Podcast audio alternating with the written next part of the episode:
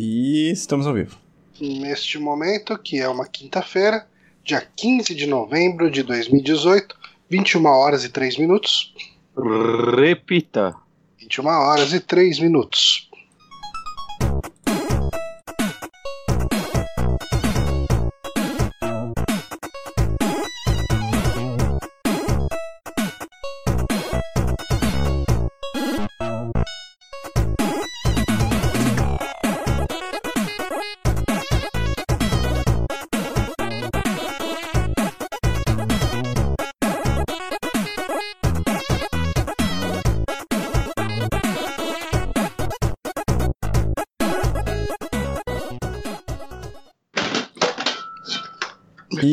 Voltamos. Sim, estamos aqui para mais um saque no Super Amigos, enquanto o Bonatti quebra toda a casa dele. Eu sou o Johnny Santos. Estou aqui com ele que está quebrando a casa, Guilherme Bonatti. Já destruí a casa, mas ao meu lado está aqui Renato Nório. Olá, e se vocês gostaram do programa com o Nicolas, aguarde e confie. É, não, o- eu acho que o, o Bonatti ainda quer dizer, não está mais nesse nível. Né? É, não, eu não tô talvez- bebendo mais. Guaraná. Não agora, né? Não agora. Não, mas ele, tá, ele trouxe duas latinhas de Guaraná, esse pilantra. Ah, tá bom. Tá. Esse- Esse aqui é Eco Beer. Muito boa. Recomendo. Você tá tomando Eco Beer? Eu gosto de Eco Beer, gente. Ela é- é uma boa cerveja. O que é uma cerveja econômica? Exato. É, eu não tenho mais o que dizer sobre isso. Exato. Que? É Ela, econômico. É. é, mas ela é ok. Eu, eu não acho ela ruim. Não acho Eu- eu- particularmente boa também. Eu, eu tava uma vez numa. Tipo, tava uma galera e tudo mais, a gente foi num atacadão. E aí eu convenci uma galera a comprar EcoBeer. E todo mundo começou a me julgar mal. Uhum. Aí na hora, tipo, já tava, sei lá, a galera bebendo há uma hora mais ou menos. A primeira pessoa pegou a primeira EcoBeer, abriu e virou: Caralho, Bonatti, vou tomar essa merda. E deu o primeiro gole e falou: Caralho, Bonatti, ela é extremamente ok. ela é extremamente ok, saca? Extremamente ela é... ok é uma. Diz muito sobre a cerveja. né? Não, porra, não diz. Eu acho. Eu acho a EcoBeer ok pra caralho. Ela isso que eu tenho a é dizer. isso. Ela não Cara, vai. tô derrubando muita coisa. Ela não vai ser aquela cerveja que você vai tomar e você vai falar. Caralho, eu podia não estar bebendo cerveja. Não, não é, não. Ela, ela é literalmente extremamente ok. Uma cerveja que eu não falaria que ela é extremamente ok é a proibida normal. É, Você não gosta dela. Por que exatamente? Porque ela é ruim para caralho.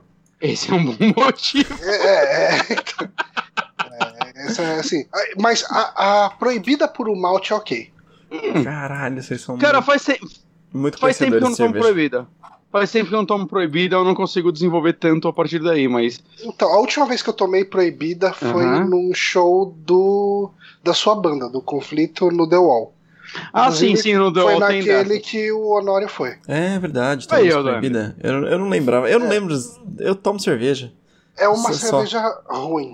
É, Ela não é boa. Eu, A, eu a- acho a ela tá proibida, no eu acho nível- que ela. Ela tá no nível da Gitz, que é a cerveja da convenção. Eu acho que a, a proibida ela é boa bastante pra ser a, a cerveja, tipo, entre aspas, de graça do rolê. É. Talvez. Talvez. Pra, pra ser a cerveja que você pagou a entrada e você vai tomar ela, várias delas, sem exatamente pagar a mais sobre isso, extremamente ok, saca? A, a proibida pra mim é aquela cerveja que aquele cara leva no churrasco que você olha e fala, puta, por que, que alguém chamou esse cara? Caralho! Eu já fui esse cara. É, eu geralmente julgo quem leva proibida mais do que quem leva Bavária, por exemplo. Então, tem, Não, tem, ok. tem uma ciência muito da exata pra definir qual cerveja você tem que levar pro rolê, né? Pro churrasco. Uhum. Porque Hum. e- esse Eu acho que o julgamento mínimo- rola. Qual é o mínimo pra vocês? Então, ó, eu, na primeira vez que eu vou no churrasco, eu costumo levar Bud ou Heineken. Ó. Assim, Ah, tipo. seu, seu mínimo tá alto, inclusive. É, tá bem alto, Não, pra então, ser sincero. não. Então, é, ele é o meu, a minha entrada. Eu vou entrar no nível ok. O cara É. que leva Skol, você julga mal, Johnny? Não, não, não julgo por quê. Se eu vou numa segunda vez. Vai, eu vou nesse primeiro churrasco, eu vi que todo mundo levou Skol e Brahma e só eu levei Heineken. Uhum. Aí eu vou começar a avaliar pelo anfitrião. Eu falo, putz, esse cara. Porra, ele fez uma. O cara ficou fazendo churrasco o dia inteiro aqui no rolê. O cara forneceu as Coca-Cola. Tipo, o cara, o cara forneceu arroz, vinagrete, a porra toda. Sei. Aqui eu vou trazer de novo, vou trazer Skol. Sacanagem. Entendi. Então é, eu já vi ele falar, não, beleza, eu vou levar de novo. Agora sim, se é aquele lugar que você vai, male male tem um banheiro zoado ali pra pra usar. E todo mundo levou, tipo, sei lá, Bavária é, e pra baixo, né? Então. Aí a partir da segunda vez eu levo escola. Eu não levo menos do que isso, Porque- eu acho sacanagem. então você quer, Não, você quer saber o quanto o Johnny gosta de você, o quanto ele tem consideração, você chame ele pra dois churrascos. No primeiro, É, não, o segundo é o que diz. O segundo É. vai te falar o quanto ele curtiu o primeiro e o quanto ele tá Porque- ali e quanto ele tá gostando. Existe uma chance de eu levar uma cerveja zoada na primeira vez, que é eu não Uhum. passei em mercado e dependi, dependi de comprar em, posto, em, em Uber parou aqui. É, daí assim, acontece já de. Vai. Mas eu vou tentar pelo menos uma brama, uma coisinha assim. Sabe eu não vou levar porque- cerveja mais zoada do que isso, porque eu acho sacanagem. Porque tem uns amigos meus, tipo, que eventualmente então, a gente tava fazendo tipo, muita festa na casa dessa mesma galera. E esse meu amigo, eventualmente, ele proibiu, por exemplo, Itaipava. Não pelo gosto da, Ipa- da Itaipava, mas por causa daquele lacrezinho Hum. da Itaipava. Ah, porque, alumíniozinho lá. Exato, porque, tipo, não importa a regra que você estipule. No final do rolê, cara, aquela merda tá grudada no chão. É. Caralho, Sério? É, aquilo lá, cara, é tipo, ao menos que você seja, tipo, uma festa com uma, uma galerinha, tipo, de boa e tal, né? Que você, você conheça todo mundo, né? Se você faz uma festa com uma, tipo, uma galera mais livre, Você que quer- leve a porra da Itaipava, Você quer É, dizer, a menos a- que você possa mandar o convidado tomar no cu, porque ele é amigo o suficiente seu pra você fazer isso. É isso. Cara, eu não tenho mais o que dizer. Tipo, você tá perfeito nessa, Mário. Ao menos que você possa, possa mandar o filho da puta tomar no cu, aquela merda vai estar grudada no chão. Uhum. E é um inferno É, pra limpar aquilo. Quando é só um engradado, de boa. Quando aquilo lá se torna, sei lá, oito engradados, cara, é um inferno limpar aquilo, cara. Porque só gruda no chão. É só isso. Não importa que todo mundo tacou no lixo. Eventualmente tá tudo no chão. Uhum. Então a gente começou a proibir levar Itaipava por causa disso.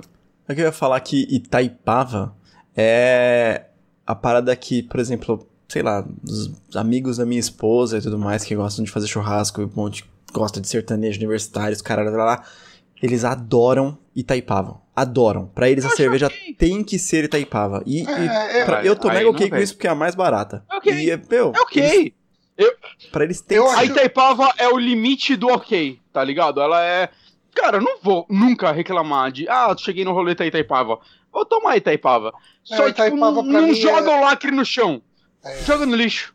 Só Itaipava isso. pra mim é o custo-benefício. Eu É, acho ela barata e é ok de tomar. Eu não, não sinto dor de cabeça com Itaipava, por exemplo. Exato, exato. Só não joga no chão. Joga no lixo, tá Uhum. ok. É, o problema é que o pessoal joga, né? O pessoal Joga muito é no um chão. bando de filha da puta, todo mundo. Esse é o rolê. Mas enfim, ah, hoje é um feriado. É, É, hoje é o quê? Pro- programação da República, é isso? Hoje é o Exatamente. dia de 21 do 12. É só isso que eu sei. Hum, Não. Hein? Hoje 21 não é do- 21 do 12. Quer dizer, é, o, o horário agora é 21 e 12. Ok.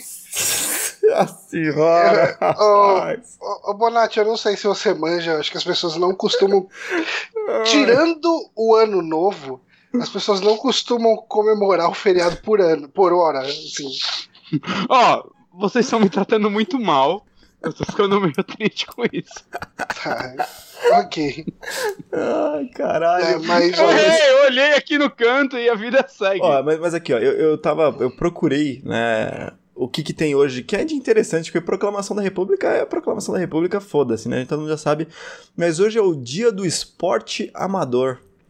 Então. esporte amador, né, cara? é, Nunca sairei dele. Então, eu, eu- E- tem umas paradas que eu acho bem maneiras de esporte amador, é que tem o esporte amador profissional, que é o Hum. time de várzea lá do bairro, que faz aquelas paradas, tipo, pra valer e é mó. O É. pessoal se dedica pra caramba, né? A casa dos Aham. meus pais, ela fica de frente para um campo de futebol desses de várzea. E, Hum. E eu costumo visitar os meus pais de domingo. E domingo quase sempre tem jogo e de vez em quando tem final dos campeonatos lá deles, lá na várzea. E é, cara, é o dia inteiro ouvindo os caras tocando lá o sambão, lá os batuque, os É. tamborzão ali. Pessoal gritando, e no final do jogo, cara, saem ônibus de lá do pessoal indo comemorar, assim, tipo, três ônibus lotados de gente, assim, sabe? Não, olha só, olha É. só que co- como os, os negócios fica amador, mas profissional. Eu não sei se, se é profissional. Amador mais profissional. É, é que eu não sei se é profissional, mas tipo uma série, alguma coisa, sabe? Mas a Uhum. gente tem um colega de trabalho lá na empresa que ele tem. Eu não sei se ele tem um ou se ele tem dois times de futsal, mas ele joga em sete no total. Ele, tipo, Hum. cara, ele joga em muito time amador, ele, tem- ele joga em, em muitos lugares ao mesmo tempo. O fim de semana Uhum. dele, feriado, essas coisas todas são pra jogar bola, sabe? Ele leva o amador ao extremo, sabe? Ele profissionaliza é- ser, ser amador. Mas é tipo, sei lá, cara, acho que se a gente fosse um pouco mais competente, a gente levaria isso um pouquinho pros games. Não acho que é algo. Saca, ele não tá errado, ele Não, não tá errado. tem o timinho dele lá. Saca, tipo, sei lá, se a gente jogasse muito bem. Eu vou só chutar aqui um Fortnite. Se a gente jogasse pra caralho Fortnite, Hum, eu acho que a gente levaria ele. Tipo, ah, todo sábado às 11 da manhã, Honório, a gente vai jogar Fortnite, é nosso time. uhum. De boa, não é? Tipo, Não, é de boa. A gente, Nada tá, de errado. a gente tá aqui pra enaltecer o esporte amador, né? Não, é- não estamos criticando de maneira nenhuma. Ah, sim. Ok. É, Honório Panos Quentes. Mas. acho que é isso, né? Cê- algum de. algum- isso. não, é, eu quero fazer uma pergunta. Algum de vocês já jogou. Não, porra, foda-se. Ok, Algum de vocês já jogou algum esporte amador, seja. Vocês já jogaram, pode dizer, profissionalmente algum esporte amador? Profissionalmente, entendeu? Eu, eu acho que não. Assim, Eu- eu, cheguei Não. a fazer parte da, da- tipo do time dente de leite desse desse Uhum. clube amador ali, mas não dá pra falar que eu me de- dedicava. É, eu, eu acho que da gente aqui, o que mais tem potencial pra ter feito algo do tipo seria o Honório, né? Tipo, os filhos dele jogam. Ah, não. É, porque seus filhos jogam. Tipo, jogam Fortnite pra caralho e tudo mais. Você Ah, tá. curte esse cenário. Tipo, você já tentou ou já pensou em. Sei lá, tentar algo semi-profissional, pelo menos? Ou Não, de, não? de jogos, não. A gente sempre, passa- sempre passou pela cabeça, assim, que legal. Ah, vamos, vamos virar um streamer e tudo mais. Eu não tenho desprendimento social Uhum. pra fazer isso. Pra fazer. Passar a vergonha que os streamers passam. Mas de, de. Eu já fui nadador de se filiar, clube, o caramba 4. Nadador? É. E eu que. Parou? É, por um momento na minha vida eu falei assim, meu, vai ser pra valer isso aqui, sabe? Eu vou. Eu vou nadar, vai ser profissional, não sei o que lá, mas sei lá, E- só não foi. E hoje, hoje que você tá, vai, semi-fitness, você não pensa em tentar de novo? Tipo, É. Eu não falo pra você entrar pra, pras Olimpíadas, mas você tentar, tipo, sei lá, se divertir mesmo, que seja, fazer sim, sim. aqueles campeonatinhos do local, você pensa nisso ou não? Oh, com certeza, cara. Cara, minha, Ah, mãe, minha mãe me ensinou competição. Olha o que minha mãe falava. É, o importante não é competir, o importante é ganhar. Ela sempre me falou Caralho. isso, velho. Ela, ela sempre me falou isso. Às vezes que eu perdi, é, que eu perdi, ela falava assim: na próxima você treina mais pra ganhar. É isso, tá ligado? Uhum. Então, É quando, eu boa, é uma eu- boa dica. quando eu penso em nadar, eu já penso em competir imediatamente. Não, não, Eu- eu não tenho consigo separar as coisas, velho. Eu tenho uma dó do moleque, tipo, quando eu era mais novo, né? Eu fiz natação e tudo mais, tipo, super amador, né? Mas tinha, vai, sei lá, um moleque que tinha ambições maiores que a minha. E aí tem, sempre, sempre, tipo, sempre tem, sei lá, uma vez, duas vezes por ano, né? O negócio, mas, ah, vamos competir, né?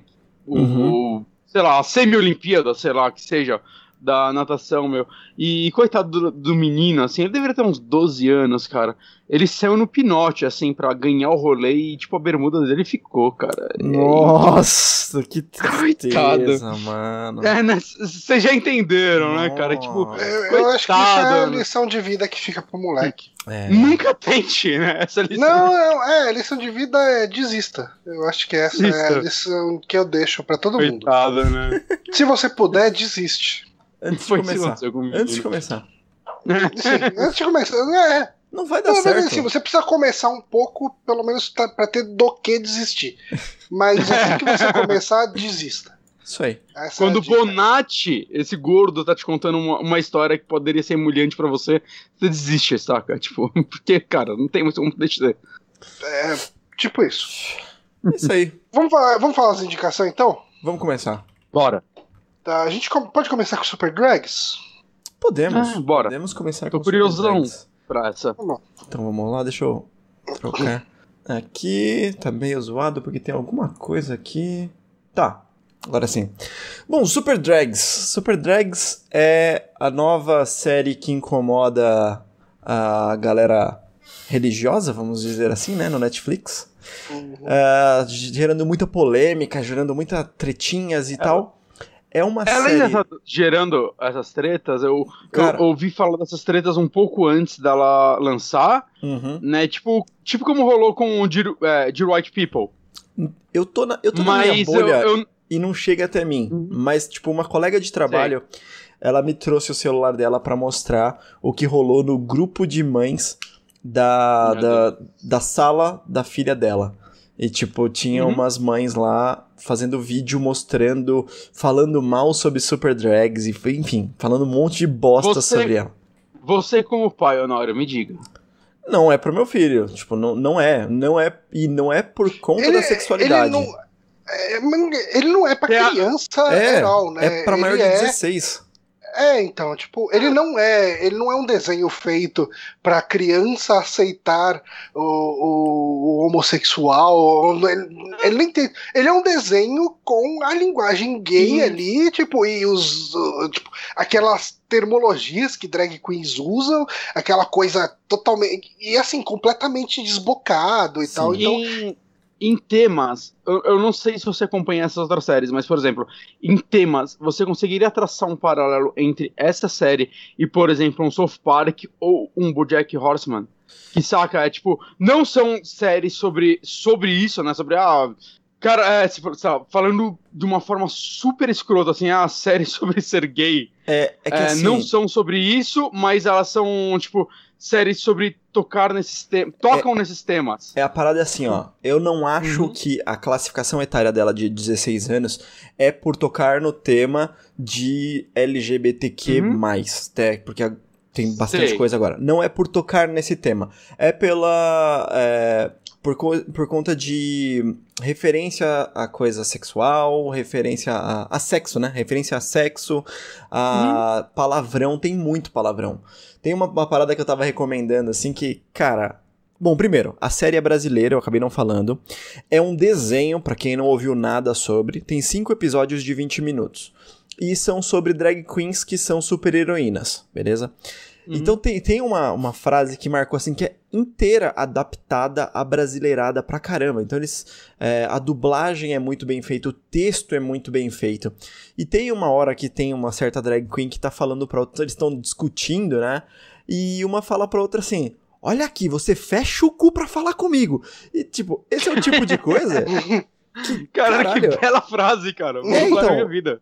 não tem como você deixar pra uma criança. E não tem nada a ver com o fato de ser uma drag queen, entendeu? E nada de errado num desenho não ser para criança, saca? Exatamente. Ah, sim. Como um, um Futurama pode não ser para criança, né? Acho, É, acho que a, a galera aceitava mais de boa antes, mas tipo, não é pra criança. É, assim, ó, por exemplo, tem algumas séries que fazem uma coisa um pouco mais camuflada. Vou falar, por exemplo, por exemplo Rick and Morty. Rick and Morty, uma Hum. criança consegue assistir, mas ela não consegue entender. Tem um, tem um episódio que o Rick tenta se matar. E ele só não se mata Mas- porque ele está bêbado demais. Um adulto Mas vê Simpsons isso. tem isso, não tem? É, Simpsons- Tipo, Simpsons eu, é- eu via. Simpsons quando criança. E, e, tipo, se eu via os mesmos episódios que eu via quando criança, eu não sinto que eu entendia da mesma forma É. que, eu entendo, que eu entendo hoje. eu Mas, sinto isso. mas esse, por exemplo, ele é um pouco Uhum. menos. Não tem nuance, é um pouco mais direto. Tipo, por exemplo, sei lá. Mostra o cara, um cara sentando, né? Tem um certo episódio lá que tem uma escola pra tornar a pessoa hétero, tratando homossexualidade é, é, Fantástico. sexualidade como se fosse homossexualismo, como se fosse a doença e tudo mais. E aí tem um certo. É, é muito engraçado que tem um vilão que é tipo um deputado, alguma coisa assim. Ele é um político Caralho. que Hum. é pela causa cristã, né? E ele condena a homossexualidade. E aí tem, ele abre esse instituto assim que meio que vão lá para alguns gays, alguns forçados, alguns vão, vão porque eh, foram expulsos de casa e não aguentam ficar longe da família e vão e aí tem uma certa cena assim que ele fala Homem tem que sentar de perna aberta, tem que sentar assim, espalhando o braço, e ele vai falando assim, ah, espalhando a perna. E aí, tipo, vai um cara que tá demonstrando, aí ele senta, aí ele senta, e aí, tipo, a câmera dá um super close no saco do cara, fazendo blom, blom, blom, blom, blom, Caralho. Aí, tipo, todo mundo que tá na sala, né, que é um monte de homossexual, ai, meu Deus do céu, sei o que lá, e fica, tipo, todo, é, é, tipo, gostando daquele cara, porque aquele cara é muito bonito, que aquele cara é muito sensual e tal. E, tipo, é meio complicado mostrar isso pro meu filho, que ele vai perguntar, peraí, mas por que isso? Tipo, por que que eles estão manjando a rola do cara? E ser, é o tipo de papo que ainda não tá na hora de eu falar pra ele. Mas... a- pra, pra adultos, pra adultos, agora vamos falar do, do- do- do- da função dela, pra que ela se propõe. Pra adultos, cara, muito 10, muito 10. Eu, eu sou meio. é, eu gosto de me pensar um cara de cabeça aberta, mas eu cometo Uhum. algumas gafes por não conhecer exatamente o mundo LGBTQ aí. Então, Uhum. e você começa a ver uma coisa, ver como é natural, como são algumas funções, é, entender um pouco mais sobre. Eles falam sobre todos, ah, não sobre todos, mas sobre muitos gêneros, mas eles focam nas drag queens, que são as, as super drags. E, cara, as três principais são muito engraçadas. Muito, muito engraçadas. Você vê a vida delas tanto ali no dia a dia, quando elas é, não estão montadas, né, como drag queens. Uhum. E você vê também ela se transformando. E, tem muita referência a uns tokusatsus, assim, sabe? A se transformar ao Caralho. melhor estilo Power Ranger da vida, a É. anime. Nossa, Oh. quanta referência anime, cara. Dragon Ball o tempo Oh. todo, Cavaleiros, é foda. Honório, Hum. é, só pra saber, assim, tipo, pra, pra quem não conhece nada, como eu, assim, eu não sei nada sobre essa série, qual seria, tipo, sei lá, entre aspas, a motivação ou, tipo, o que acontece, assim, qual seria o plot Ah, tá. inicial pra esses personagens? Bom, o plot inicial é o seguinte: é, esse- essas três drags elas trabalham ah, num, numa loja de departamento, mas elas são tipo aquela, aquele desenho que tinha super espiãs, sabe? Tem que ter uma É, pessoa cara, que eu- chama Eu ia elas. falar exatamente isso, cara. É, É, um, é, é, é um super espiãs, super espiãs demais, né? é demais isso. É, super espiãs demais gay. Exato. Hum, Ele é meio que é, elas são uma organização ah, que combate pessoas que, que atacam principalmente os gays, assim. Exatamente. Hum. Então, assim, um dos primeiros grandes vilões ali, ele é um pastor que ele é claramente uma referência ao Malafaia, sabe? Exatamente, Caraca. cara. Ah, é ele é um, desenho brasileiro, é um desenho brasileiro, né? Uhum. E- Então, assim, ele tem muita referência a coisa brasileira, assim. E também Uhum. tem uma. E a ideia é que tem uma vilã. Tem esse vilão que, tipo, o vilão intelectual, vamos dizer assim, né? Que é esse o Malafaia. Esqueci o nome dele, tem um nome lá. E tem É. uma vilã que é, tipo, uma outra drag, mas ela é velha. Ela Ou- parece a. O profeta Sandoval Pedroso. Isso, isso mesmo. E tem uma que ela parece, sabe quem? Ela parece a vilã da Pequena Sereia, tipo toda roxa, preta, assim, a roupa, Uhum. sabe? Cabelo, cabelão e tal. E ela, a ideia é que ela rouba o highlight das gays. E o Não, highlight não é roubar o highlight, é chupar o highlight. é chupar o highlight. E o highlight é meio que a força vital dos gays. né? então essas borboletinhas assim que a gente tá vendo aqui tem a ver com highlight. Esse negócio colorido tem a ver com highlight. De você chupar o highlight. é- Quando você chupa o highlight num, num gay, a pessoa fica tipo cinza, assim, sabe? Sem vida. Sem, sem motivação. E aí é sempre isso, elas estão lutando contra os ataques da, da dessa, dessa, dessa outra drag que chupa o highlight. E tudo É, começa lutando contra, é, você diria meio até meninas superpoderosas Lu- ou lutando, de outra forma? Não, lutando, lutando. Elas têm é, ataques especiais, elas têm Uhum. poderes, elas voam. é um animezão. É um animezão, sentido. isso. Eu acho, que, eu acho que lembra muito Meninas Superpoderosas, no estilo do combate Sim, e até da animação, sabe? E em muitos aspectos, melhor. sim. Legal. É, eu, go- eu gostava da- da de meninas superpoderosas quando eu era mais novo. Então, tipo, ver algo assim brasileiro, né, com esses temas parece ser bem interessante. E eu esqueci de falar o, o grande motivo pelo qual, por exemplo, esse pastor ele vem à tona e fica em evidência e tudo mais, que ele tem a Gold, a Goldiva, né? A Goldiva é uma superstar que tá vindo pra uma cidade de Cabrobrodo alguma coisa, não é, Johnny? Eu esqueci o É, nome da é tipo uma cidade. coisa assim. É tipo uma cidadezinha muito pequena, que é a É, cidade é como das... se fosse, é como se fosse a RuPaul, assim ela. RuPaul, quem é RuPaul? Hum. RuPaul Drag, Race? Isso. Ah, não É a conheço. drag famosona, mega superstar, que todo mundo admira. Exato. Então, e essa drag é a Pablo Vittar. Então é dublado pela Caraca. pela Pablo Faz Vittar. a voz, né? Exato. E Ah, é- cara, É, por ela animal. mesmo? É, é, É. Por, ela, por ela mesmo. E é animal Caraca, eu não porque tinha ideia. É, é muito assim, apesar de ter outro nome, você vê tipo rola direto uns gritos de guerra lá, ai papai, e vai pra Hum. luta, sabe? É, cara, é muito engraçado, cara, é muito E, engraçado. e, cara, a, a dublagem da Pablo é incrível, é muito bem feita, cara. Sim. Ah, mesmo? M- Muito bem feita, muito bem É, feita. Vocês sabem como essa a dublagem está sendo feita em outros lugares, tipo a dublagem americana e tudo Putz, mais? Vocês sabem se Nossa, qual tipo de cuidado? Não sabem. Não Tá. vi, cara, não, não faço ideia também. Eu Só pra espero saber que qual seja tipo de tão cuidado tá sendo adaptado. tomado. Eu espero que seja tão adaptado quanto é pro Brasil. Não sei se vai Uhum. ser, mas assim, cara, os termos são muito específicos. Eu vi uma entrevista É, que tinha. os caras chamam as bichinhas ralé de POC, né? E, tipo, eles usam os termos que, que o pessoal É. usa mesmo. Eu vi, eu vi uma entrevista que tinha. Era uma entrevista que tinha a Pablo Vittar, o diretor, escritor, então uma dupla, né? Eu não sei se. Cada, acho que os dois meio que dividem as coisas. É, Uhum. E aí tinha também mais uma drag queen e mais uma pessoa que eu não lembro quem que era. É, é, a Pablo Vittar, ela tem algum. É, tipo, é só uma dubladora ou ela tem algum envolvimento geral como roteiro? Vocês sabem? Não. Hum, Não, eu acho que ela não tá como roteirista, não sei se ela tá como Não. algum tipo de produtora, tipo, nem que seja produtora Tá. executiva. Eu acho que ela tá, não tenho certeza.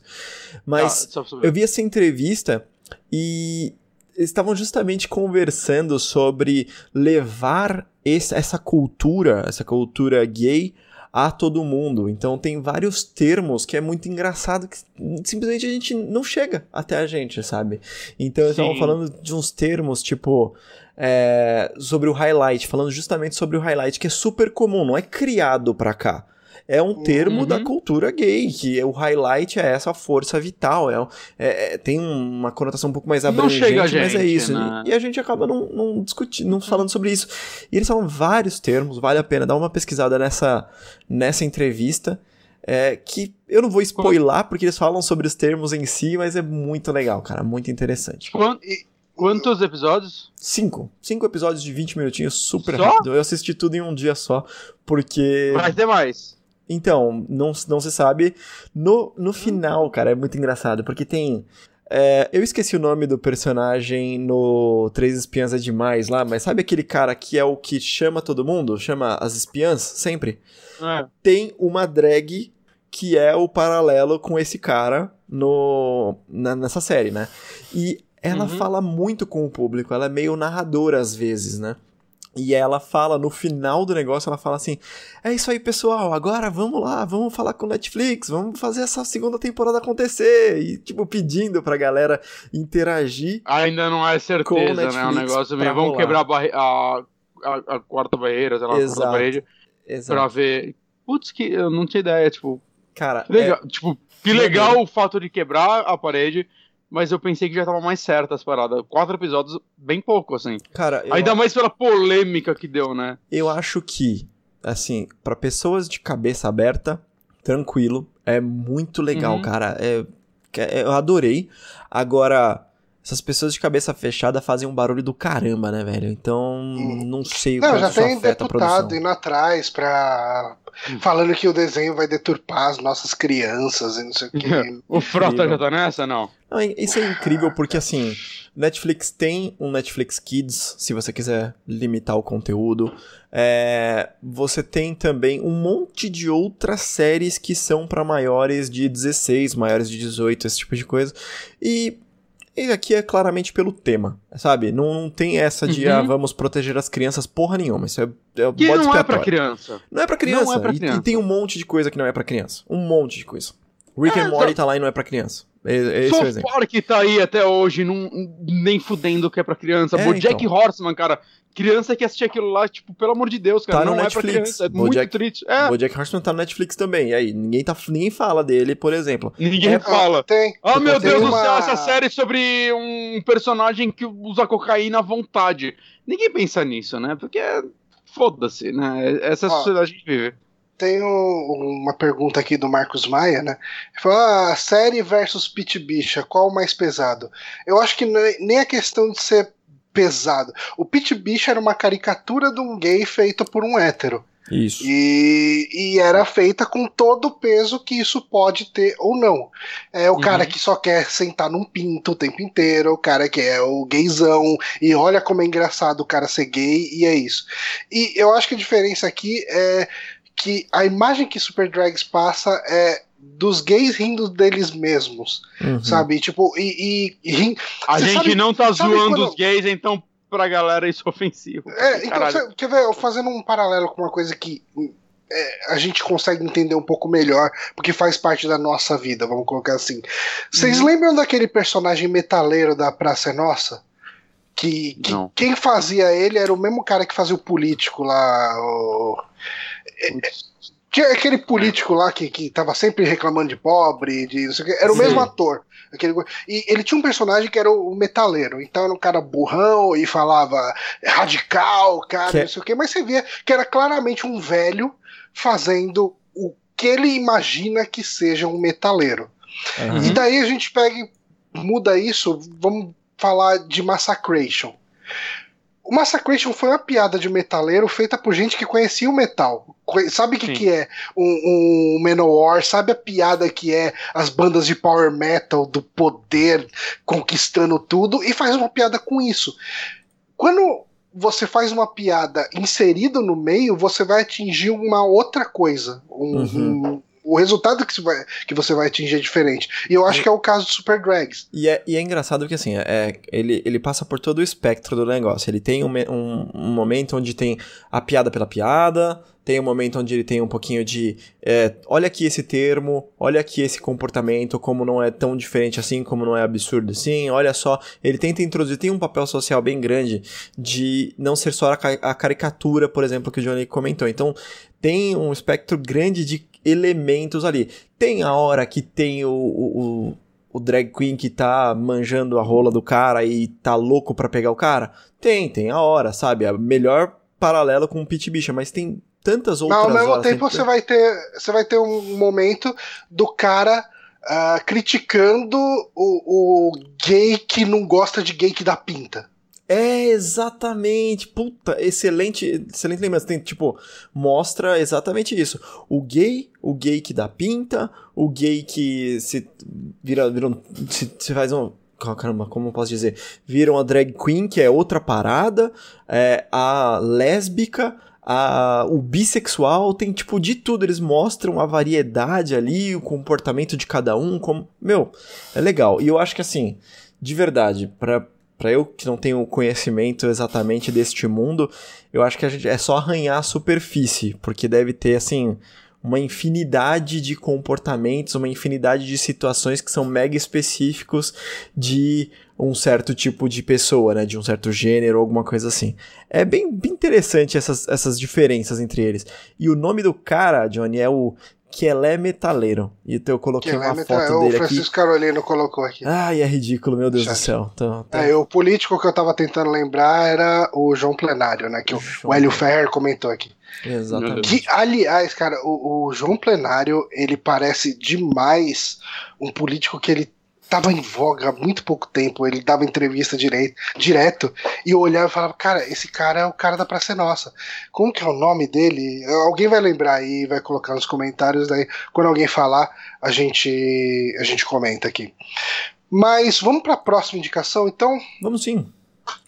Tá, eu vou falar um pouco de um jogo que eu joguei inteiro da semana pra, passada para cá, que é, infelizmente, é muito difícil colocar o nome desse jogo no título do vídeo, porque todos os jogos da série Le Leisure Suit Larry têm nomes gigantescos, mas eu joguei o último deles, que foi o Wet Dreams Don't Dry, uh, que seria traduzido como Sonhos Molhados Não Secam. Uh, secam uh, que tem a ver com alguma coisa de Dreams Don't Die, né? é um trocadilho, que é o humor base de tudo de Larry. Né? O Larry, uh, para quem não sabe do que se, tra do que se trata a série, a série Leisure Larry.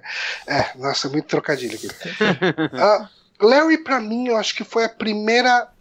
O primeiro videogame depois de X-Men de Atari que tratava de sexo. Assim, tipo, é, que, que, que, eu fiquei conhecendo, né? Que eu soube. Uhum. Um, ele é um point and click, o primeiro deles é lá de 87. Do que era. Né? Sierra, Sierra.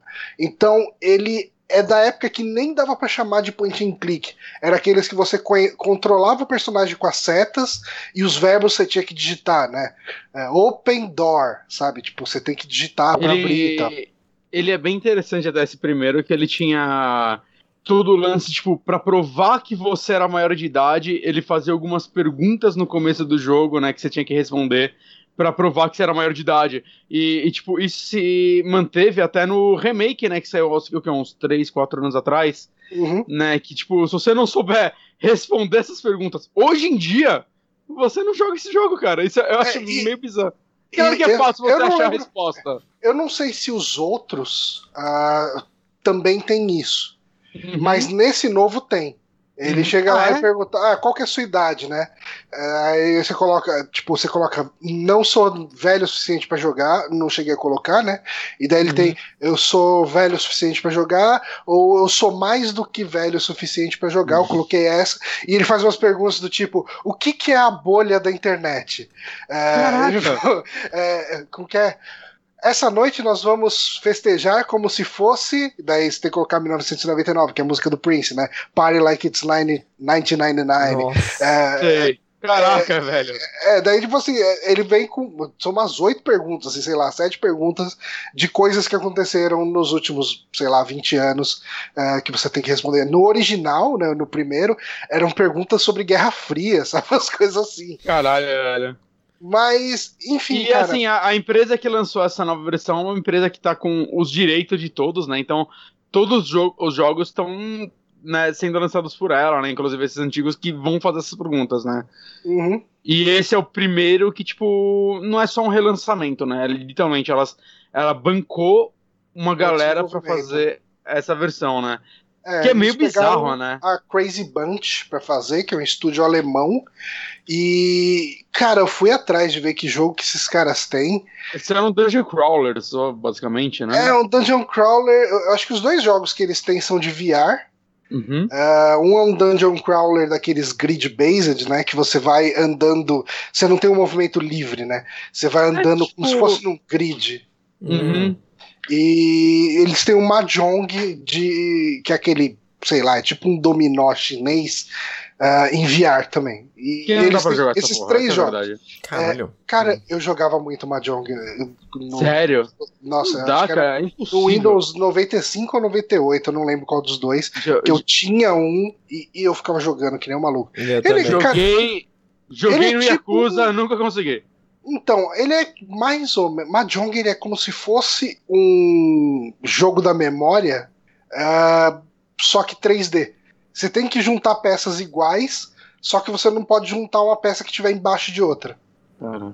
Mas enfim, ah. falar de Larry. Uh, Larry. A minha experiência com a série é bem pequena eu joguei inteiro o 7, né, que é o Love for Sale, que muita gente considera um dos melhores, né? Eu já vi discussões entre o 6 e o 7 serem os dois melhores da série Larry, né?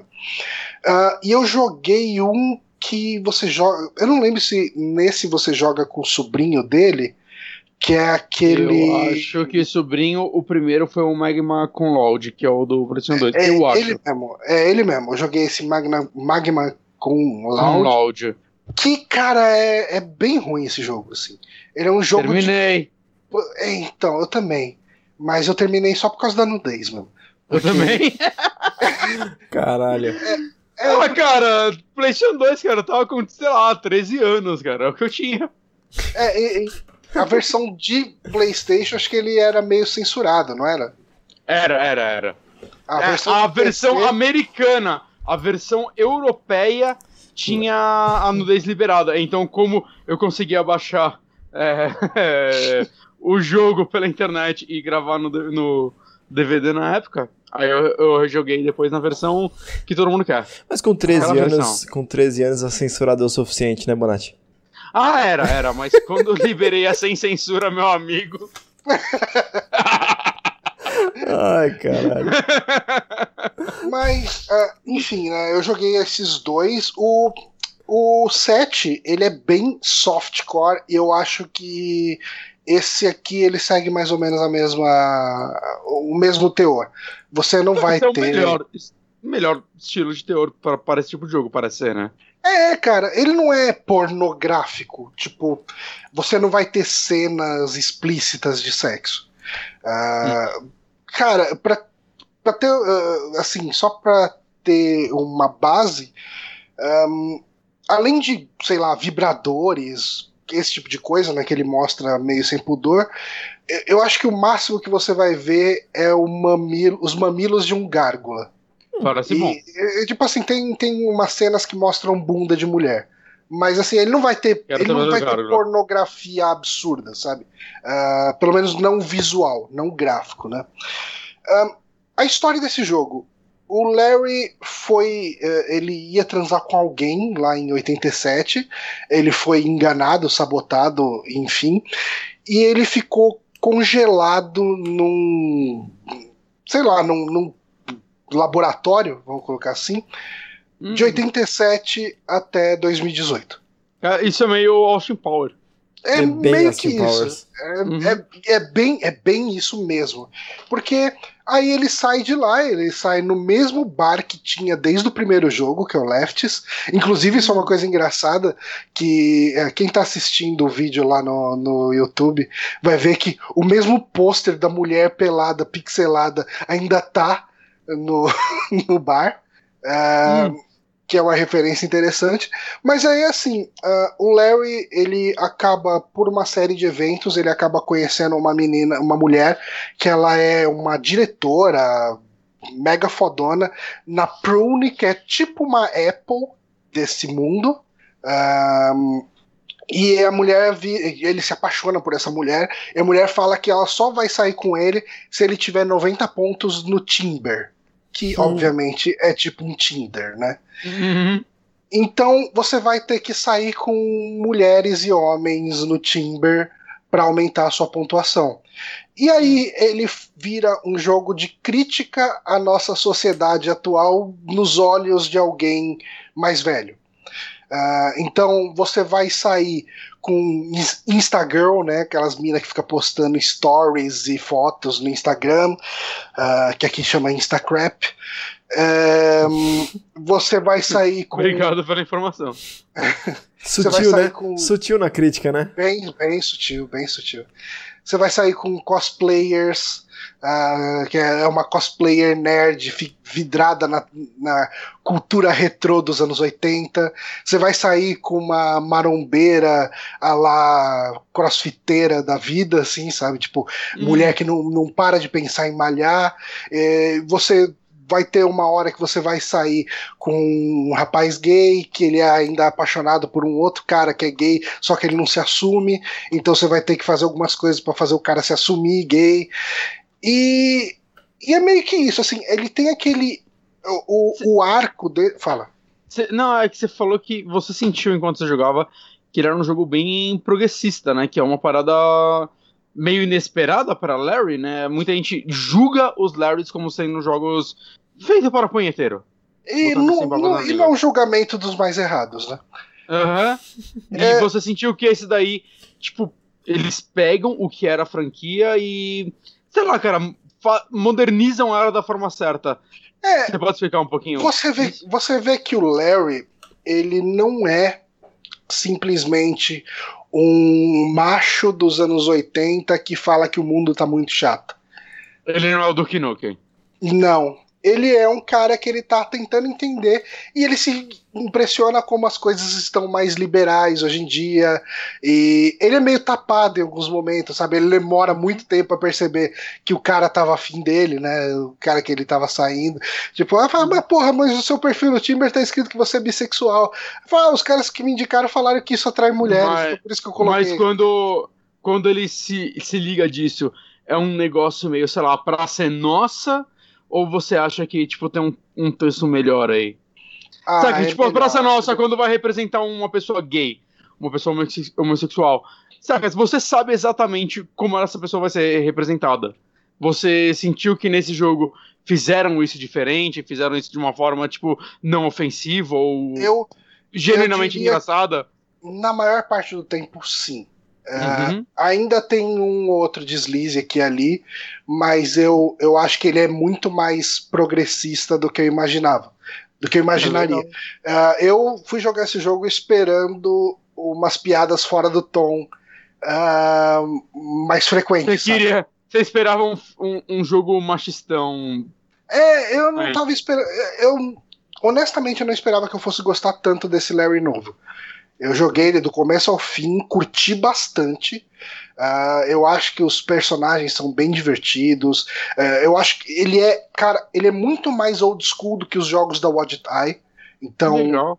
no sentido de puzzles, assim, uhum. ele, ele é um jogo difícil. Ele é um Ele parece um jogo da Sierra, você acha, nos 90, nesse sentido?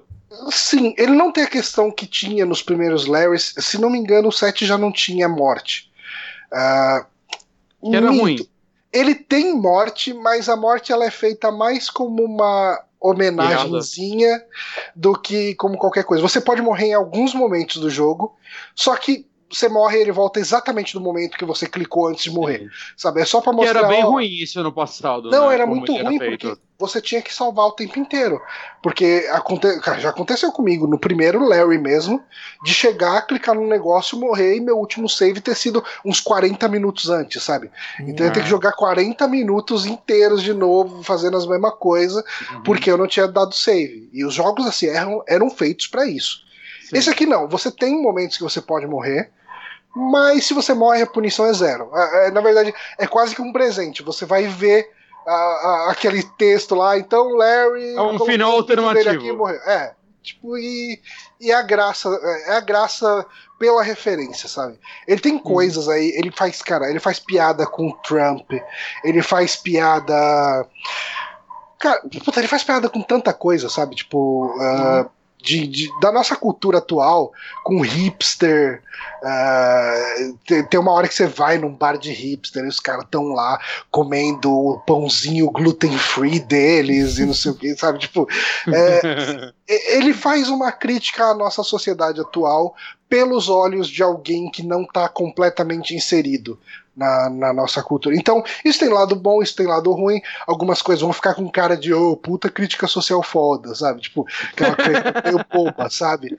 Mas Sim. outras são. Outras valem pela piada, sabe? Ah, não tem como você acertar 100%, né? Mas pelo que você tá falando, é tipo, cara, é, o que eles deveriam ter feito com o Larry, eles fizeram. Uhum. Saca? Pra não virar só é, tipo, o Márcio, ele fala muito isso de como o Ash vs Evil Dead conseguiu modernizar Evil Dead sem estragar o que é Evil Dead, né? Como uhum. o, o Ash se tornou uma paródia do que ele era mesmo, sem, tipo, desconstruírem o que ele era. E pelo que você tá falando, tipo, de certa forma fizeram isso. Uhum. Né? De certa forma pegaram o que a série fazia é, fizeram piada com o que eles fizeram, mas, tipo, não. Sei lá, tipo aquele Duke Hazard, que o tempo todo ia fazer piada com o estilo de jogo que ele queria zoar, mas, tipo, repetindo os erros. Não, uhum. ele tá mostrando como isso mudou, mas reconstruindo isso para os dias atuais. Sim. Você sentiu É, isso? bem, é, é exatamente isso. Não sei se eu é- gerei muito Lero Lero agora, mas. Não, não, não, mas é isso mesmo. É porque às vezes é muito, às vezes é muito fácil você chegar e, e fazer uma piada no meio do jogo falando: olha como o tutorial é chato. E você faz um É tutorial o- chato pra mostrar Aquele que o Far é Cry. chato. Aquele Far Cry, o. Ah, aquele, aquele DLC do 3. Ah, é o Blood o- Dragon. o Blood O Dragon. Blood Dragon, que tipo, ah, olha só como o tutorial é chato, te jogando o tutorial. E tipo, cara, você tá repetindo, assim, você- tipo, você tá mostrando como isso é chato, me, me fazendo passar por isso. Saca? É. É, meio estúpido. E, e aqui não é tanto o caso, sabe? Ele faz a piada com ah, o mundo tá sendo uma coisa mais ah, progressista do que se esperava da época do Larry, dos anos 80. O personagem é o Larry dos anos 80, ou. É, ou- é, ou- é o Larry dos anos 80. Ele é, tipo, tudo o que passaram jogos antigos, você acha que tem referências? É... Tem referências. Eu, assim, como eu não joguei. Eu só joguei inteiro, assim, de lembrar o 7. Uhum, Eu perdi muito das referências, né? sei. Ah, mas elas não são. Tipo, por, por exemplo, teve uma hora que eu tive que encher uma boneca inflável com gás hélio. E, e dá a entender que isso já foi feito em outro Larry, né? E daí Uhum. alguém chega e fala, ah, não sei o que, tipo, é, ele é um cara que encheria uma boneca com gás. hélio. Aí você pode responder uma coisa do tipo, ah, quem faria isso, né? Rindo meio desconfortável. Eu falo, ah, todo mundo sabe que deve se regular muito bem a pressão quando você faz isso, sabe? Tipo, como se ele já tivesse legal. feito em alguma Aham. outra situação, sabe? Ele tem um Ele conhecimento sobre isso, né? Sobre esse negócio É. específico. Exato. Ele tem muita. Ele tem muita referência, sim, aos outros jogos, né? Como eu falei, o pôster do, do primeiro boteco, inclusive pixelado. Ah, no, no Larry 7, você tinha um, um dildozinho vestido de Wally, do Onde está o Wally? O Wally. que você tinha que achar ele em vários cenários. Ah, você clicava nele, daí ele saía dançando ali e tal. Tipo, e tem um lugar que ele aparece, e se você clicar nele, você ganha um, um achievement. Um, ele tem muita referência a jogos da LucasArts. Então, assim, a pessoa que fez é, era claramente um fã de LucasArts e talvez mais fã de LucasArts do que de jogos da Sierra. Ok. Mas ele tem referência a, a jogos da Sierra também, tipo, a musiquinha, o toque de celular do Larry, se não me engano, é a musiquinha tema do King's Quest. Ah, Legal. então, assim, pra quem jogou muito Adventure daquela época, vai pegar muita referência, sabe? Ele é Tipo, bonito, né? Essa, essa, eu, como eles eu, fizeram, acho que eles acertaram na- no estilo gráfico. eu achei muito bonito, cara, muito bonito. Uhum. Ele é. Assim, a primeira vez que eu olhei, eu falei, nossa, parece jogo em flash. E você vai prestando mais atenção, você vê que ele tem um estilo bem consistente dele. Ah, eu sabe? achei, eu achei legal. É, e Eu, é eu achei melhor do que, sei né? lá, o, alguns dos remakes que a. a, a não a LucasArts, cara, a do Tim Schafer fez. Ah, sim. Tipo, da- Day of the Tank, ainda com o no- novo. Eu achei que ficou melhor, assim. Uhum. É, eu não sei. Hum, Mas é, eu- talvez sim, porque aqui eles não. O- os remakes da Double Fine eles estão limitados nos frames do original, antigo. né? E Uhum. esse aqui ele tem mais liberdade de fazer uns frames, tipo, uma movimentação com muito mais quadros. Sei. Mas assim, cara, eu recomendo bastante. Eu gostei muito desse Larry novo. Eu Quanto até tempo? fiquei afim de. Hum, deixa eu ver. Pra aqui. se terminar mais ou menos. Tá, eu usei um pouco de, de walkthrough. Yeah. Uhum. ahn, 10 horas. Hum.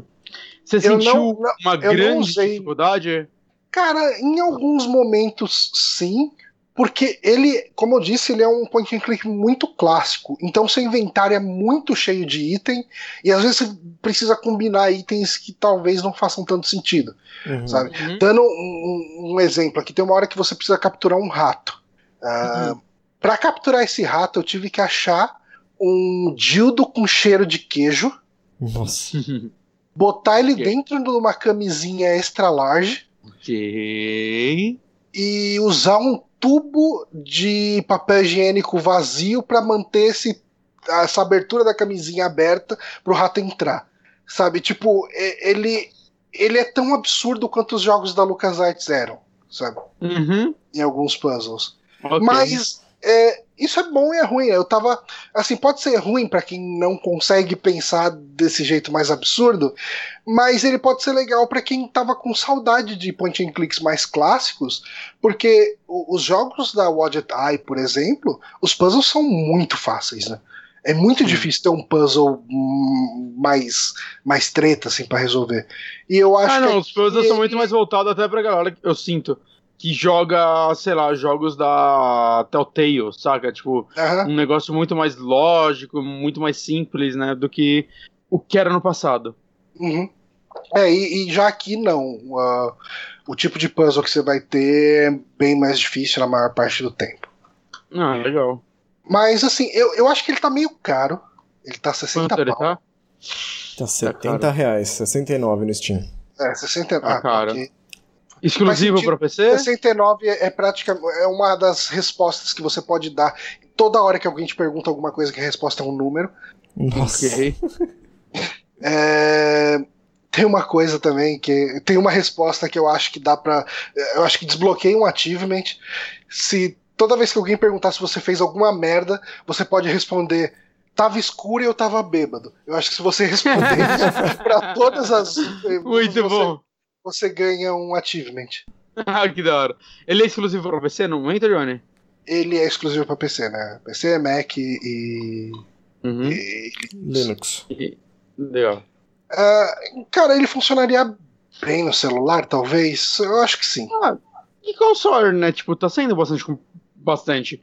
Pelo menos os, os da LucasArts estão saindo pra console, né? É, Switch Então, sairia de boa, assim. Seria de Sim. boa jogar no Switch. Uhum. Legal. É, espero que saia.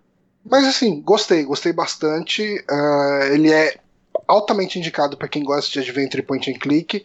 E, e assim, ele é, é um jogo adulto. Então, assim, a temática dele é sexo, mas ele não é explícito. Ele não é. Tipo, não é um jogo pornográfico. Ah, você vai ter cenas que. Tipo, algumas coisas mega constrangedoras vão ficar implícitas. Ah, às vezes não tão implícitas, mas você não vai ter nenhuma cena de penetração representada no jogo. Nem vou baixar, então. Mas é isso. E. Bonatti, o que você jogou? Joguei. É, pra trazer jogo ou filme antes? Pode ser o que você quiser. O que eu quiser. Eu vou trazer um filminho. Hum. Porque eu Maldito. assisti semana passada. Só porque não Não tava pode? pronto o wallpaper. Viado. Ah, não, você quer que eu traga jogo? Eu trago o jogo, Honório. Eu não quero. Eu não, eu não, não estou aqui pra te derrubar, meu amigo. Ah, Eu. Esse vai ser mais rápido, então. Eu joguei recentemente o Moonlighter. Que. Espera só um minuto, porque aí eu ajudei o Honório, mas eu me dificultei a vida, né? Eu tava pronto. pronto. Moonlighter. Eu joguei a versão do Switch dele. É um jogo que saiu no começo do ano. é, em maio, pra ser mais preciso. é, em PC, acho que PlayStation 4 e Xbox One. E agora saiu a versão de Switch junto com algumas atualizações. É, eu não estou aqui para falar das atualizações. Por quê? Porque eu só joguei a versão atual. Então eu não sei exatamente o que mudou. uhum. Mas eu já estava há um bom tempinho assim esperando, esperando exatamente essa versão para jogar. Moonlighter, para quem não sabe, ele é um roguelite, acho que pode dizer light, né, quando você tem atualizações que não são só por momento, né, são atualizações eternas. É, e eu acho que eu, eu- o que eu vi muita gente falando é que ele é uma mistura de Zelda, eu vi algumas pessoas falando com é, Stardew Valley, eu não acho que é uma comparação tão precisa, né, a parte do Stardew Valley. O que é esse jogo? É, no jogo você controla um personagem que neste mundo ele é o dono de uma loja que chama Moonlighter e nela, é, como posso dizer, o jogo se divide em duas áreas, duas partes.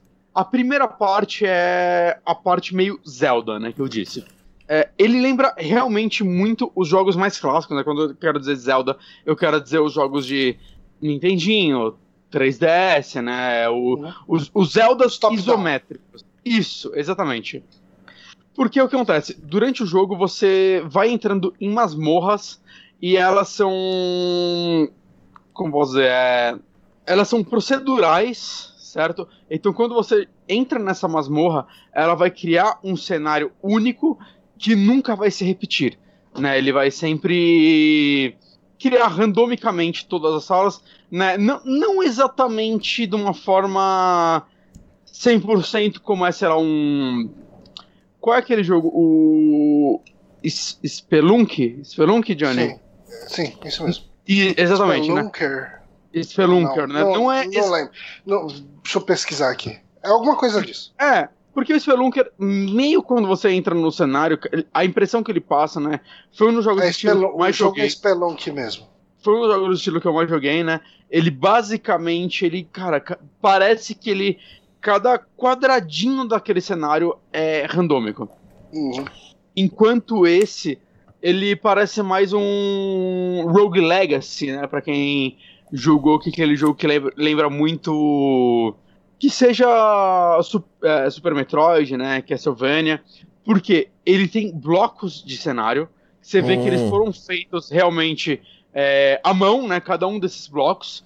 E a única coisa que é randômica é como esses blocos são montados. Então, basicamente, se você for rejogando o jogo várias vezes, você vai ver esses blocos sendo repetidos, né? Literalmente repetidos, né? Você vai literalmente entrar no cenário e falar, "Ah, ok, eu já sei exatamente como é esse cenário. Eu, particularmente, prefiro assim. Uhum. Parece É. melhor mesmo. É, eu qual- prefiro qual, assim. qual que é aquele outro roguelike que funciona assim também? É o. Charm. Charm é assim, não, é? não, o do, do Team Meat lá, que, quer dizer, não, eu acho que não é do Team Meat, é do, de um dos caras do Team Meat. O. Do molequinho chama, Bind of Isaac. Binding of Isaac, isso. É. E assim, eu tenho um lance, saca? Tipo, eu já trouxe aqui, por exemplo, ano passado o, o Deadlight. Eu já trouxe aqui no passado aquele outro em primeira pessoa que eu esqueci o nome. E eu gosto desse gênero, eu nunca termino esses jogos. Saca? Porque eventualmente eu tenho uma dificuldade. Eu acho, de verdade, assim, eu, se minha memória não tá falhando, que esse é o primeiro jogo do estilo que eu terminei. Eu, tipo, literalmente, cara, eu não conseguia parar de jogar esse jogo, cara. É, o lance dele é, novamente, essa primeira área, você vai para os cenários, né? E assim como um Zelda clássico, você. O cenário vai ser randômico, vai criar as dificuldades e tudo mais, e você vai ficar refazendo esse cenário. Dentro dele, acontece? Cada inimigo que você vence, ou que seja, é, você vai ganhando itens. Para que servem esses itens? É, você tem uma lojinha no jogo que chama Moonlighter, que é o nome do jogo, e nela você vende esses itens. E cara, é muito interessante como ele realmente monta isso, porque quando você vai para essa loja, cara, é, você começa a pesquisar sobre os itens e tudo mais, e você vê como eles, é, por exemplo, ele te mostra, por exemplo, ah, esse item tem demanda. Então, se a demanda tá alta, você pode vender ele mais caro. Se a demanda tá baixa, cara, vende ele mais barato, porque senão, né, a galera não vai comprar, ela vai ficar meio puta com você. Você tem algum controle. Você tem como ah, influenciar nessa demanda do item ou não? Tem. Como? É, se você, por exemplo, vamos pegar o item mais merda do mundo, vai, vou pegar uma madeira, lasca de madeira, whatever. Se você começou a pegar ela e vender ela todos os dias, é, a demanda dela vai começar tipo, a ficar baixa. Por quê? Cara, esse item não é raro. Uhum. Todo mundo tá comprando essa madeira todos os dias. Então, eventualmente, tipo, a galera vai começar, tipo, o preço dela vai começar a cair. Se você quer exatamente, tipo, ah, eu quero vender esse item mais caro, o que você faz? Você guarda esse item, né? Você tem dentro da sua loja, você tem uma areazinha, Um né? Que é estoque. tipo sua casinha, o seu estoque, exatamente. Né, uns baúzinhos, você pode tacar todo o seu item lá pra vender mais tarde. O que eu senti é, cara, é muito foda isso no começo do jogo, mas eventualmente é, cara, você vai estar ganhando dinheiro pra caralho, saca? Então, Uhum. é, não é tão importante assim, e eu acho que, é, que isso é bom pro jogo. Porque se ele fosse muito, sei lá, cabeçudo nesses negócios, né, muito tipo, caralho, eu preciso realmente pensar na minha loja e isso vai te ajudar, é, mas sem ser um extra, eu acho que ia se tornar uma dificuldade meio chata. E isso eu acho que é muito. Isso é, é- é legal no jogo, Por quê? Você começou a fazer as primeiras. Principalmente no começo, as primeiras dungeons, e você vai lá vender. E como funciona essa parte de demanda? É, sei lá, novamente, lasca de madeira. Então lá, você literalmente escolhe o valor dela. Ela custa 15 é, moedas de ouro. É, aí nessa, o que acontece? Tem quatro tipos de valores, né? Vai estar o cara que eventualmente eles vão olhar e, tipo, dois olhinhos piscando moeda. Vai estar, tipo, o ok.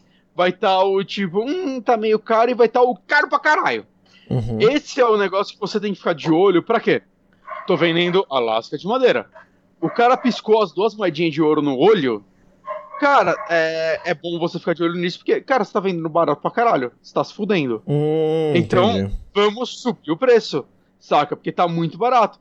Ah, ok, deu o rostinho feliz normal? Ok, você chegou no valor normal. Deu o rostinho triste, puta, cara, você tá vendendo meio caro. E, assim, depende de como você joga, né? Você pode. eh, sei lá, cara, você pode literalmente, ah, cara, não tô afim de me desenvolver nessa. Tô me fudendo muito. Ah, cara, pega o valor médio que a galera vende e começa a colocar, saca? Na internet, no, na wiki da parada. Eu vou ser bem honesto, na, quando eu tava na terceira dungeon, eu, ah, cara, eu acho que eu já tô ok de me fuder. Aí eu Uhum. comecei a olhar na. Ah, cara, eu vou ver o preço básico. Já tô me ferrando pra caralho. Então, eu, eu acho ok isso. O- a forma mais legal de jogar o jogo é você, saca, no risco, recompensa e tentando manipular a parada. Mas eu vou ser bem honesto, cara.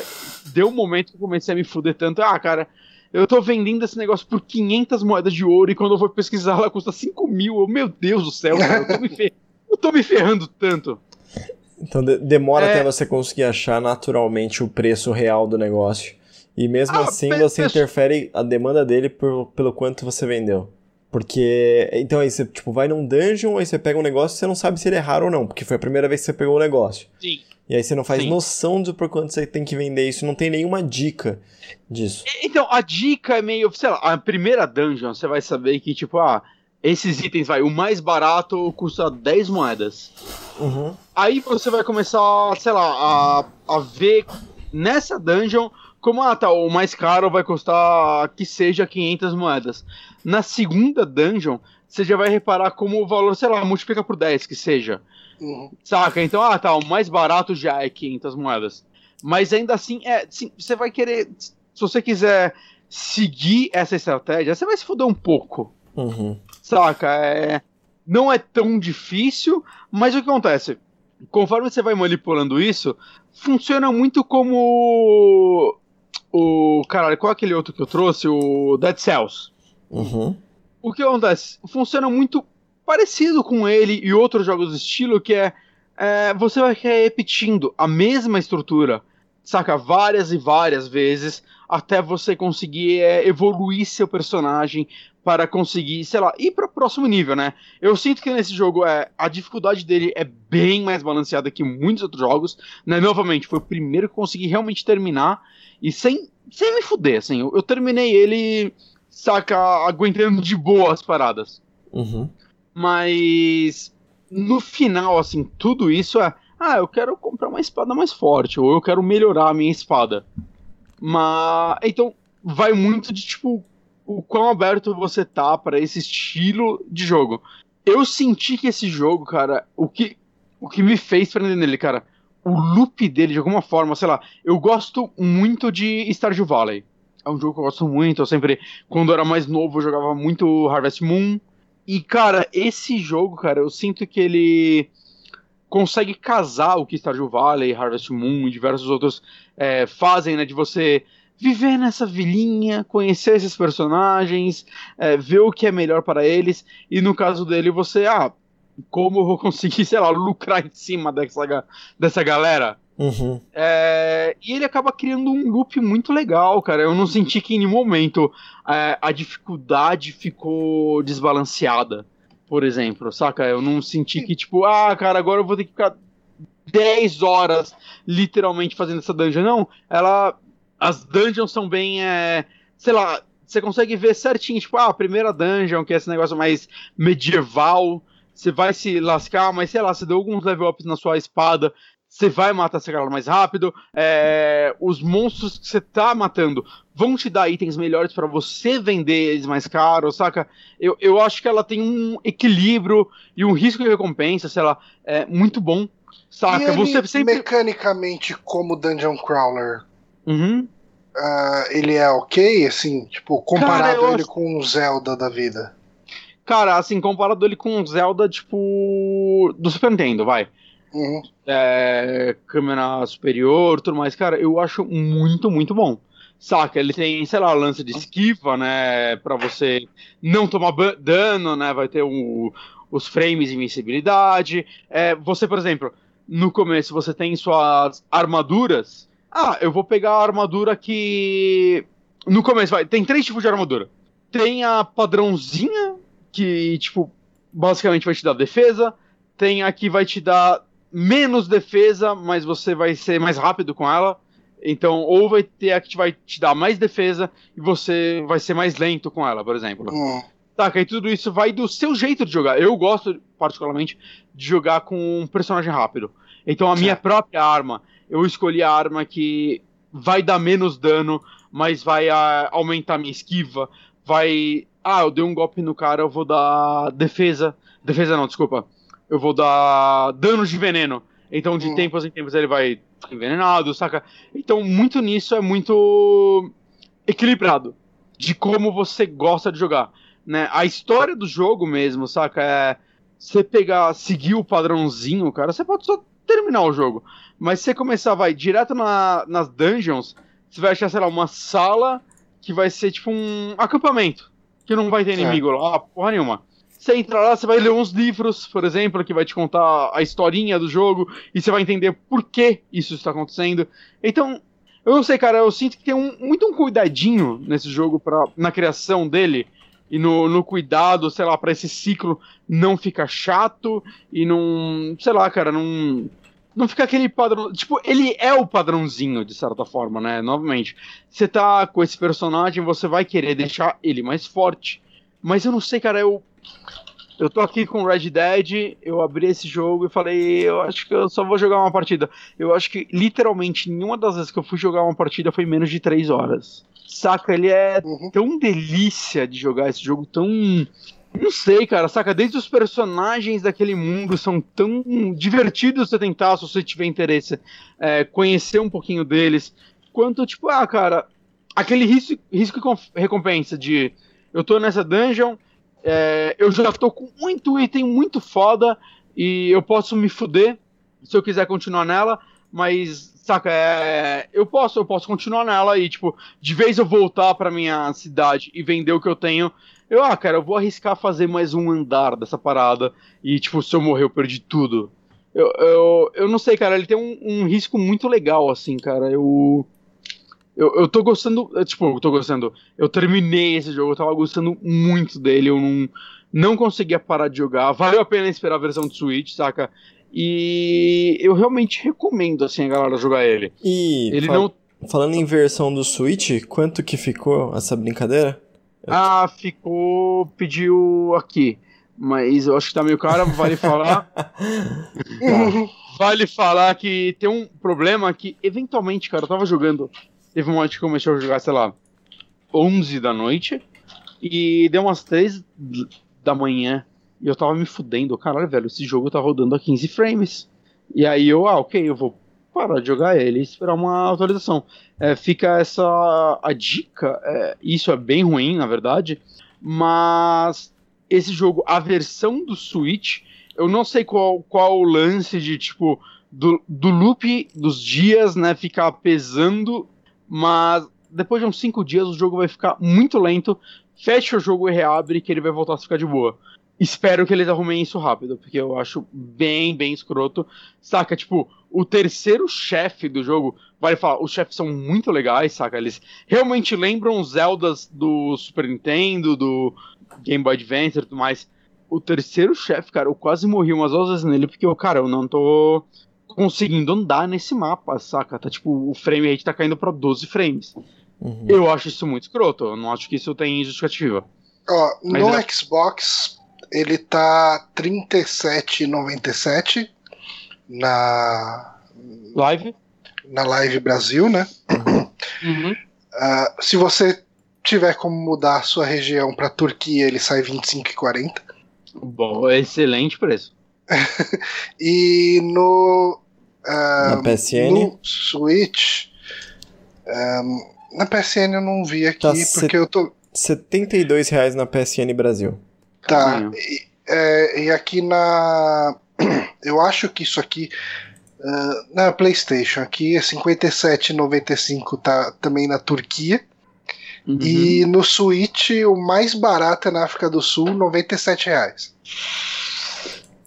Caro, caro pra caralho, É, velho. É bem caro. 97 Bem é- caro. Assim, é, é um jogo excelente, mas, porra, 97 é. Ainda mais você pensar o quanto você vai pagar nesse jogo de celular no PC, cara. É, é caro pra caralho. Assim, essa, essa- esse é meu veredito. Caro pra caralho. É, eu agora que eu não tô mais pegando fretado pro trabalho, meu Switch tá pegando poeira. Hum, sei. Mas assim, cara, muito, muito, muito divertido, saca? Tirando esse probleminha que eu sinto que eles vão melhorar, né? Porque normalmente é um problema que é tipo, fechei o jogo e abri, acabou. Uhum. Durante, sei lá, mais uma hora. E, e vale falar, cara, bizarraço mas- isso, mas, sei lá, alguns dias eu joguei mais de 3 horas seguidas e foi menos de 50% da bateria, saca? É, é menos do que o normal do Switch. Ah, isso é bom, sim. Sim, isso é ótimo. saca? Bem, bem, bem bom. ah, no PC tá 38. Porra, isso é um preço, cara. Isso é um preço do caralho. Só falando, porra, que preçaço. Mas é um jogo muito, muito, muito bom. Assim, eu, pelo menos pra mim, cara, eu me diverti muito, muito jogando ele. Maravilha, então. Maravilha? E tem um filminho, né, que você assistiu também, pra gente encerrar hoje? Pode encerrar com ele? Pode encerrar com ele. Beleza. Eu assisti semana passada o último Halloween, que é uma continuação de Halloween, mas não é a antiga continuação de Halloween, e nem a continuação do remake de Halloween. E é uma loucura do caralho isso. Mas Tá. o que acontece, né? A galera já sabe, né, quem se importa, que há um tempo, né, o vai ter esse não dá pra dizer um reboot, mas uma continuação do primeiro filme. Isso já aconteceu no passado, né, com o H20. Ele, na verdade, é uma continuação do segundo filme. Cara, isso eu acho isso uma loucura, cara. Eu acho tão legal isso. Eu gosto do mundo ter caminhado pra ser é, essa insanidade. Tá, você me perdeu. Você me perdeu total. Eu te perdi? É, não. Faço ideia de que, É, de que filme é a continuação do que aí. eu também não. Nem o John Carpenter sabe. O que acontece é, Esse- em esse filme- 1978 saiu Halloween. Beleza. Tá lá, Leonardo? Tá, ok. tá entendendo? Até aí tamo junto. Em 1980 e alguma coisa, saiu Halloween 2. Uhum. E daí pra frente só foi só loucura, cara. Foi só insanidade, foda-se. Mas o lance é o seguinte: assim como tá acontecendo com o Exterminador do Futuro, é, alguém chegou pro John Carpenter e falou: Cara, queria fazer uma continuação do primeiro filme ignorando todos os outros filmes. Nossa. E pra, pra quem conhece a franquia, isso já foi feito duas vezes no passado. Caralho, velho. É. Porque acontece, em, no aniversário de 20 anos da franquia, lançou o H20, que foi um filme que é uma continuação direta do segundo filme, né? E, cara, ele é um filme bem, bem, bem ok. Bem ok. Uhum. Mas sempre deixou a desejar, né? A própria. Qual é o nome da atriz? A. A segunda recomendação ok que você dá hoje. A primeira é uma cerveja, agora é um filme. Uma bela cerveja. Ah, cara, qual é o nome da atriz? Johnny, me ajuda. Do é primeiro? atriz? Do primeiro. A a atriz A, principal do a Jamie Lee Curtis. Que Exato. inclusive no Larry 7, uma das mulheres que você vai pegar se chama Jamie Lee Co- Coitus. Ok, aí, ó. Ó, que jogo Esse é o tipo de humor que ele tem. Mas o lance é o seguinte, ela, ela sempre falou que, tipo, ah, meu, a ideia do H, H20 era muito boa, mas todo mundo tava lá pra grana. Essa é a verdade. E o próprio John Carpenter, o que acontece? Ele sempre falou, tipo, porra, eu, eu sou produtor executivo dos outros filmes, eu nunca vi os outros filmes, a maioria deles, porque ele escreveu o Halloween 2 pra, porra, se vão fazer outros filmes, me dá dinheiro. Porque se ele não escrevesse o Halloween 2, ele não ia ganhar dinheiro. Essa, esse é o rolê. Hum. Mas ele falou que eventualmente ele começou a se sentir mal porque ele, porra, Sempre critiquei o rolê aí, nunca fiz nada para ajudar a galera. Chegou esse cara aí com o, o roteiro legal, roteiro bacana, batuta, por que eu não vou ajudar ele? E aí ele é o roteirista, roteirista não, desculpa. O, ele fez a trilha sonora desse filme, John Carpenter, e o filho dele. Então. Qual a Ele fez a pegada trilha desse sonora e o filho. Ele fez o filho também, até onde eu sei. Ah. Ai, caralho. O lance desse filme é, ele foi feito pelo David Gordon Green, que é o roteirista e acho que diretor de um filme que eu gosto muito, que é o Pineapple Express, que é talvez uma das melhores comédias de maconheiro que eu vi nos últimos anos. Que é aquele filme com. Você conhece, Johnny? Não, não, eu tô falando ok porque eu tô concordando com você ter visto muitos filmes de maconheiro. Ah, o. o eu ia falar o Chichichong, não é Chichichong. Nossa, Titi Chong é muito ruim, cara. É, então, mas esse filme. é- Pineapple Express é bom, aquele filme que o James Franco e o. E o Ah. Seth Rogen, eles fumam maconha. É tipo todos os filmes dos dois. É, Sim, sim, sim, sim. Mas é o diretor desse filme. E, o lan... e não só ele, tem um ator que eu esqueci o nome, que tá envolvido no roteiro, o Danny McBride. Que, que, que, cara, ele tá sempre nesses filmes de maconheiro, ele é um cara bem engraçado. E o que acontece é que essa galera chegou pro John Carter e falou: Mano, gosto muito de Halloween, quero fazer um novo Halloween. O John Carter falou: Tá. E aí eles começaram a fazer um novo Halloween, já faz um tempo. Foi literalmente isso, tá. Ai, caralho. A história. A história que tá vindo. Não, então chegaram em país. Eu não... Quero fazer um novo. Tá. Beleza, e acabou a história aí. Porra, caralho. Cara, literalmente tudo que eu leio é. Se entrega nisso, cara. É, tá, beleza, faz aí. mas, mas é engraçado, cara, porque tipo, é, é uma galera que veio da comédia. O filme entrega alguns momentos de comédia. E. Cara, eles talvez fizeram o melhor Halloween da história. Todos. Hum. Né, Halloween, pra quem não sabe, o primeiro filme de 78, né? Como eu disse agora há pouco, talvez seja errado, porque agora já virou de cabeça. Ser 78, porque esse é 40 anos depois, ele é de 2018. É, para muitas pessoas, ele é considerado o primeiro slasher. Não é meio verdade, né? Tem outros slasher que vieram ele antes dele, mas ele é o filme que influenciou a galera toda, né? Influenciou, seja Sexta-feira 13, seja a Hora do Pesadelo, né? Em outros estilo, né? E essa versão, cara, é, o Márcio, ele disse isso e eu concordo com ele, que é ele parece o despertar, o despertar da, da força dos slashers. Qual a história dele? Ignorando todos os outros filmes, ele se passa 40 anos depois. É, a gente traz de volta a Jamie Lee Curtis como a mesma personagem, né? A, a Larry, uh, Larry, Laurie Strode. E na história desse filme, ela, tipo, 40 anos depois do que aconteceu, o Mike Myers, não ator, o serial killer, ele foi preso, ele tá num manicômio, que seja, e. E, cara. E ele tá, tipo, cara, é. Como posso dizer? Preso. Como posso dizer? Foi tão fácil, né? É. Eu acho que nunca foi tão fácil, desde o meu nascimento até agora, dizer. Hum. É, o, a história desse filme é, tipo, passando 40 anos depois, ele trabalha muito o psicológico desta personagem. Acho que principalmente dela mais do que dele. Né? Como ela, sei lá, anos depois, ela não conseguiu ter um casamento sucedido, como ela não conseguiu, saca, ter uma relação boa com a filha dela, com a neta dela. E eu acho que isso é uma das coisas mais legais que esse filme faz, que é dentro de tudo que, que todos os slashers fizeram, e eu acho que o mais perto chegou de fazer algo decente de, tipo, construção de personagem, foi Pânico, né, do... do, Wes. diretor do Wes Craven. Wes Craven. Pelo fato de da personagem ser a mesma em todos os filmes, né, então é, você vê desde o primeiro filme ela tendo problemas de, tipo, como as pessoas lidam é, com o que aconteceu com a mãe dela e com o que aconteceu com ela e tudo mais esse filme ele começa a trabalhar com o que aconteceria com uma pessoa é, que lidou com um serial killer. Uhum. E isso eu acho que é. Ele começa a fazer comentários muito, muito legais mesmo. Mais do que eu esperava sobre.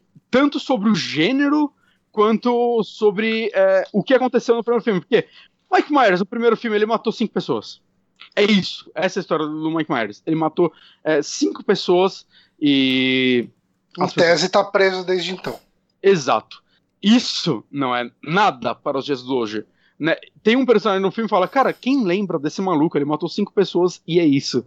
Saca? E eu acho que é um comentário muito legal, tanto sobre os dias de hoje, saca? Ele é um comentário até nada sutil sobre é, os Estados Unidos, é, massacres que estão tendo Uhum. é, colégios que as pessoas entram armadas e matam geral e essa porra toda, quanto o gênero slash, né? Quanto o slasher, quanto o gênero que, tipo, basicamente Halloween ajudou a inventar e como isso é outros filmes, seja Sexta-feira 13 e tudo mais, começou a galera a falar, ah, qual o body count desse filme, saca?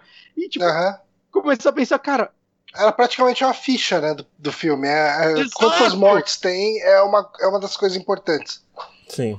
E um cara que mata cinco pessoas não é nada, hoje em dia, pras duas paradas. Saca? Uhum. É, eu acho que nesse sentido esse filme acerta tanto, saca? Tipo, em tentar explicar, tipo, o porquê isso foi importante naquela época. Porque, ah, cara, foda, cinco mortes. Mas a partir do momento que você pega a Laurie de novo e coloca ela como uma personagem principal e coloca ela como tudo que aconteceu com a vida dela, é, como a sociedade lida com ela, saca? O filme começa com uma galera que faz uns podcasts, é, aqueles podcasts que são bem famosos nos Estados Unidos sobre você entrevistar pessoas, né, de, de crimes e tudo mais. Tipo Querendo- Serial, né? Tipo o Serial, exatamente como o Serial.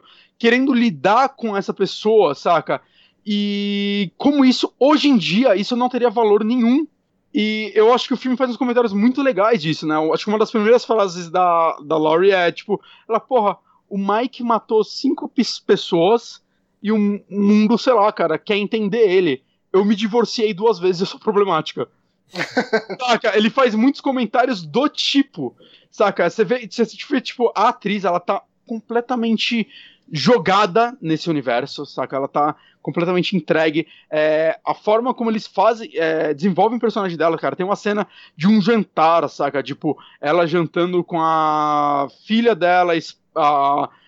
A, a, cara, não é irmã, caralho. A filha dela, a, a neta dela, tudo mais, elas num restaurante e você vendo como é, é- essa história destruiu esse ser humano, saca? Como ela tá quebrada, como ela não consegue é, lidar com outras pessoas.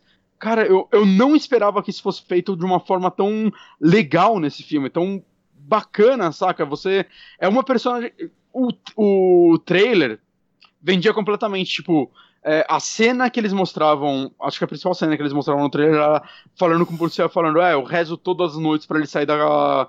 Pra ele fugir. É, é, é, foi bem essa imagem que eu peguei mesmo pelo trailer dela sendo uma mulher louca por vingança e com E ela é. ódio puro e, e Ela é. era isso. Eu vi a tipo, vida dela é, é feita em cima disso, cara. Ela, ela, a casa dela é feita pra, tipo, esse filho da puta, ele vai fugir daqui e eu vou fuder a vida dele, saca? Caralho. E isso é muito H20. O Halloween 20 tem muito disso, né? Muita gente fala, tipo, ah, é um filme merda, até o momento que os dois se encontram e vira, tipo, o Apollo Creed contra o. Balboa. Ivan Drago. O Ivan Drago e ela é o Ivan Drago, saca? Ah, tá. É um negócio. Tipo, o H20 é muito isso. Ela. Cara, é, é ridículo quanto ela espanca o Mike Myers naquele filme. Ele deixa ele ser assustador. Enquanto esse filme, cara. No ele... H20 é ela também? É ela também. É, ela também é o filho dela. Eu não lembro qual ator, mas é um ator que eventualmente ficou famoso. Não, Tá, o Jo- não, Joseph não- Gordolevich. O Joseph Gordolevich é o do 5. É um outro cara. E, e assim, pra todos os efeitos, o que acontece em Halloween 2 em H20 nesse filme são ignorados, não aconteceu. Não, ele é uma continuação direta do Halloween 1. Uhum. Cara, esse. Eu não sei, cara. Eu. Eu acho que ele é talvez um dos melhores slashers que eu já vi. Assim, eu saí do cinema, eu virei pra ele e falei, cara, eu quero voltar, eu quero ver esse filme de novo. Ele tem algumas cenas tão. é, assim, é. Bonitas no sentido de tão bem dirigidas. Tem uma cena desse filme, logo pouco depois que o Mike escapa, cara, que é. Que é um, é um momento tipo, ok, é, a gente tá fazendo Halloween. Então vamos fazer esse cara ser perigoso, né? Eu acho que a parada que muita gente tá falando é, eles fizeram o Mike ser assustador de novo. Porque, tipo, Hum. se você pegar os outros filmes, cara, ele não é mais assustador, ele virou virou o que Sexta-feira 13 virou, e Sexta-feira 13 na verdade é uma cópia de Halloween. saca? E tem uma cena, por exemplo, nesse filme. Vocês assistiram Birdman? Sim. Não. Não viu, Mário? Não, não vi não. Tá, é, bom, você sabe que Birdman é. O lance dele é que ele é feito basicamente. Ele aparenta ser feito sem cortes, certo? Hum. Então o lance é tipo. Tem uma cena Plano, que é plano ele. sequência. plano sequência único, né? que Eles falam, sei lá. Que é igual o God of War. Igual o último God of War. Cara, tem uma cena desse filme que eu acho que é, uma, é a cena mais bonita, mais bem gravada que eu vi num slasher. Que é uma cena, tipo, quase, sei lá, cara, deve ter quase 10 minutos. Que é o Mike andando pela rua, a câmera seguindo ele. Aí ele entra numa casa. E aí eles fazem uma referência até ao Halloween 2, né? Que foi cortado. Só que de outra forma, né? Uma coisa muito legal desse filme. Ele não precisa mostrar todas as mortes. E eu acho que isso funciona bem. Algumas umas mortes, você chega lá, você vê o Mike entrando no lugar, você escuta um barulho, quando passa a câmera, tá a pessoa morta e você sabe exatamente como ela foi morta, por exemplo. Uhum. E aí a câmera começa a seguir ele, e tipo, você vê, puta, ele matou as pessoas.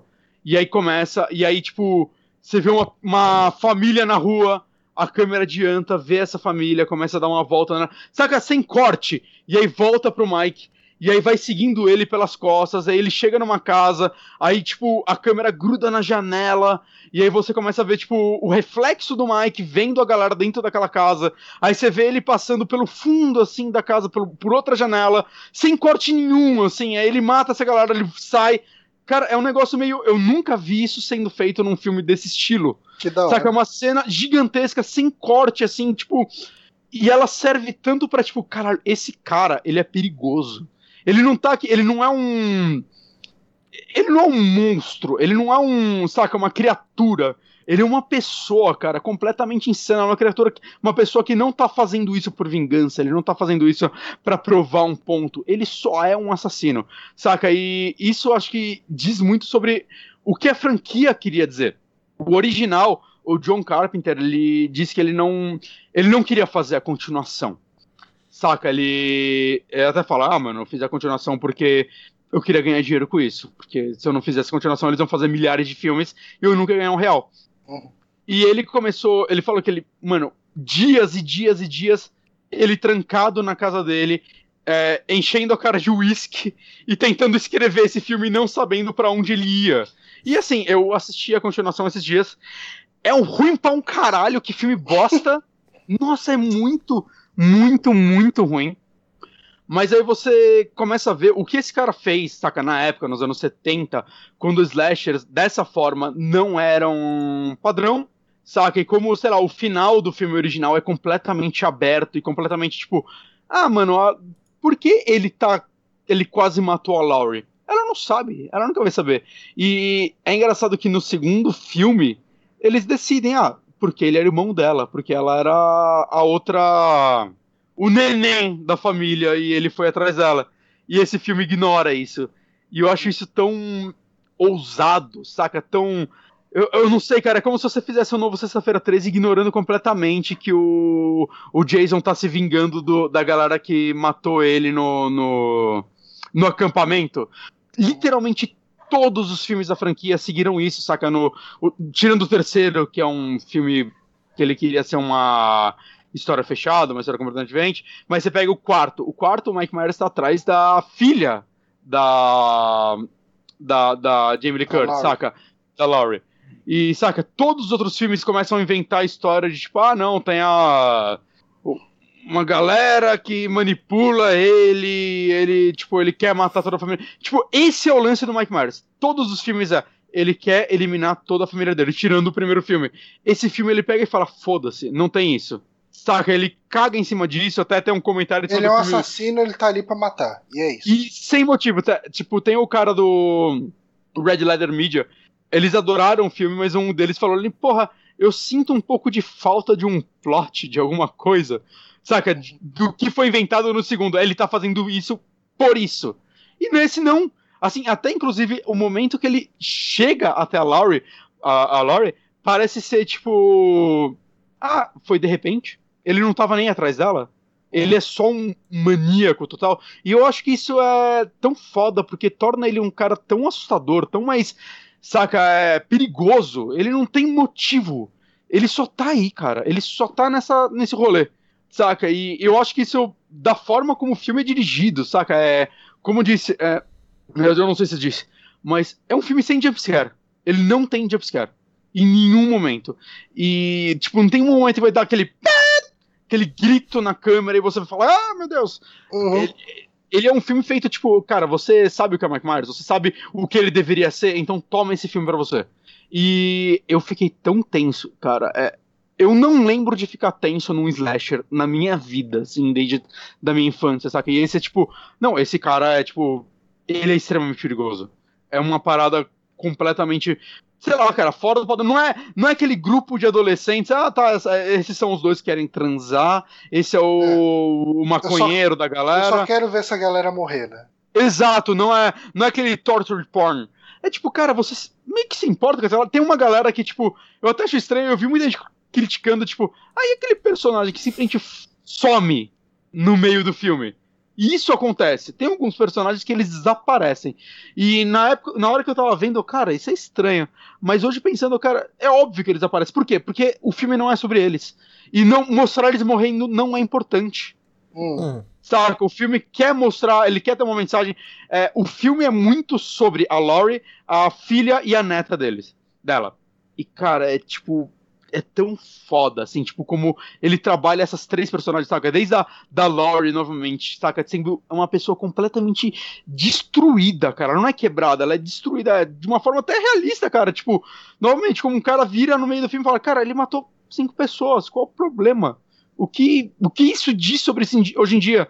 E aí você vê ela morando numa casa onde ela construiu aquela casa para isso. Saca? Ela tem um porão cheio de armas. Ela uhum. tem, saca, uma família completamente destruída pela relação que ela teve com essa pessoa que ela não sabe quem é essa pessoa.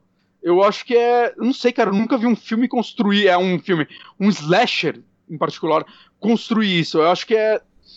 É tão importante porque a série fez saca, 40 anos atrás e influenciou milhares de filmes e todos seguiram uma fórmula e esse filme chegou e falou, ó, eu não preciso seguir essa fórmula porque eu criei ela, então se eu quiser fazer uma parada diferente que se foda, e se vocês não gostarem vão embora daqui. saca, eu, eu acho que de certa forma ele faz isso, saca?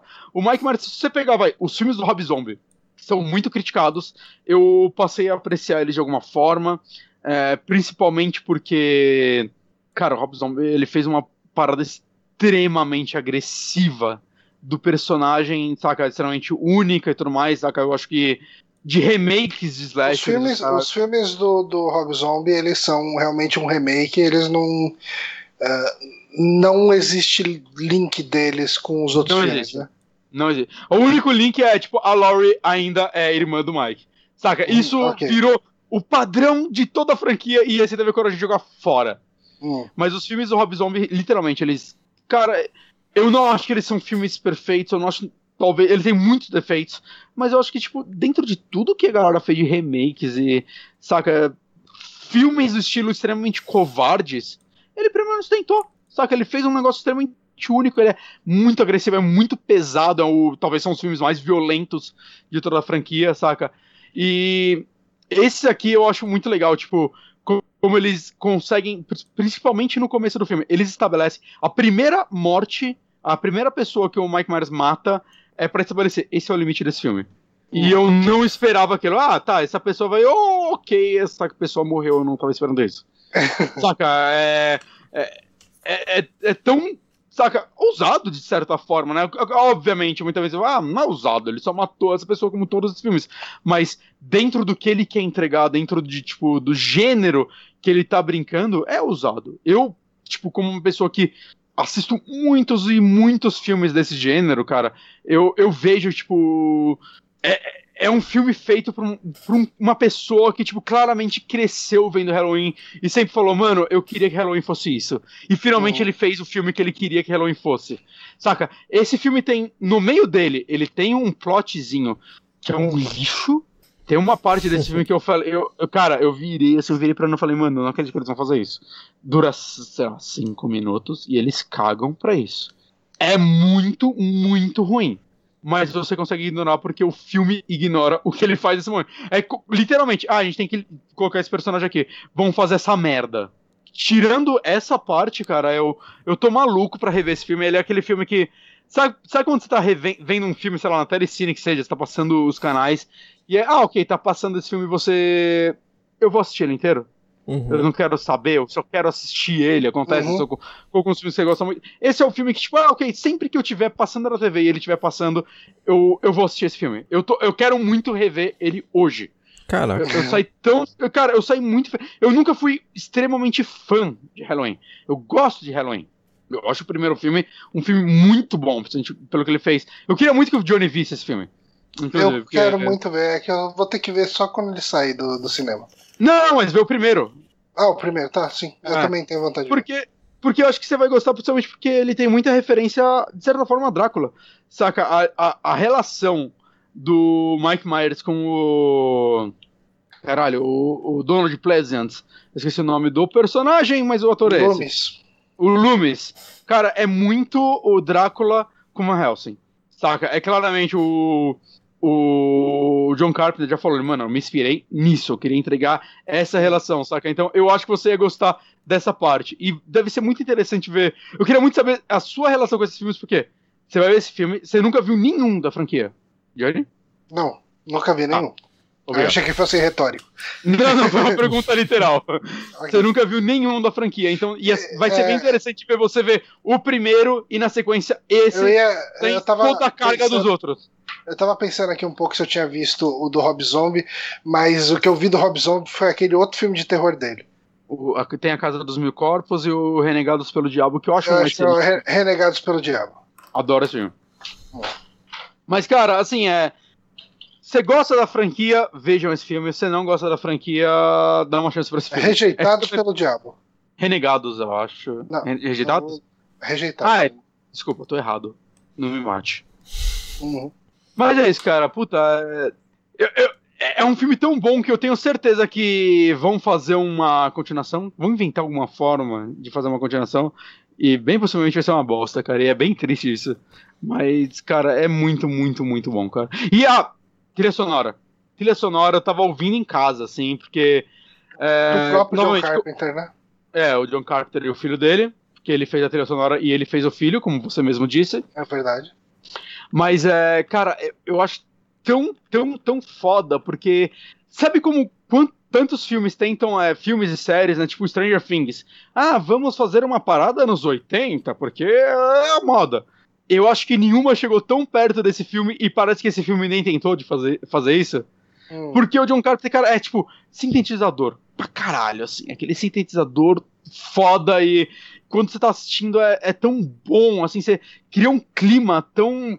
Que eu não vejo em outros filmes, porque hoje em dia os filmes slasher são pá! E você se assusta e você pula na cadeira. Saca? É exatamente isso. E ele, não, eu, vou criar a atmosfera, eu vou meter sintetizador. E para quem gosta desse estilo, para quem gosta desse tipo de trilha, é, é, o mais autêntico possível. Então assistam. Maravilha. E aí? Maravilha? Maravilha. Então, então, com isso, temos as indicações de hoje. Temos esse programa aqui de feriado. Ah, uhum. Uh, queria agradecer muito ao pessoal que acompanhou a gente até agora. William Marques, que inclusive falou que você está chamando o Michael Myers de Mike Myers, sendo que Mike não Myers consigo. é um ator. É difícil, não consigo. né? É difícil. É difícil. É Mas queria agradecer aqui toda a galera que, que acompanhou e participou no chat: o Francisco Carolino, o Kaique Alves, o Albert Ribeiro, o Hélio Ferrer, o Marcos Maia, um, enfim, é toda a galera que acompanhou a gente aqui ao vivo, a galera que baixa esse programa, o pessoal que apoia a gente lá no, no Apoia-se, apoia.se barra superamigos. Muito obrigado vocês. A gente vai ficar por aqui. Obrigado, Honório, obrigado, Bonatti. Valeu. Até semana que vem. Falou. Falou! Adeus!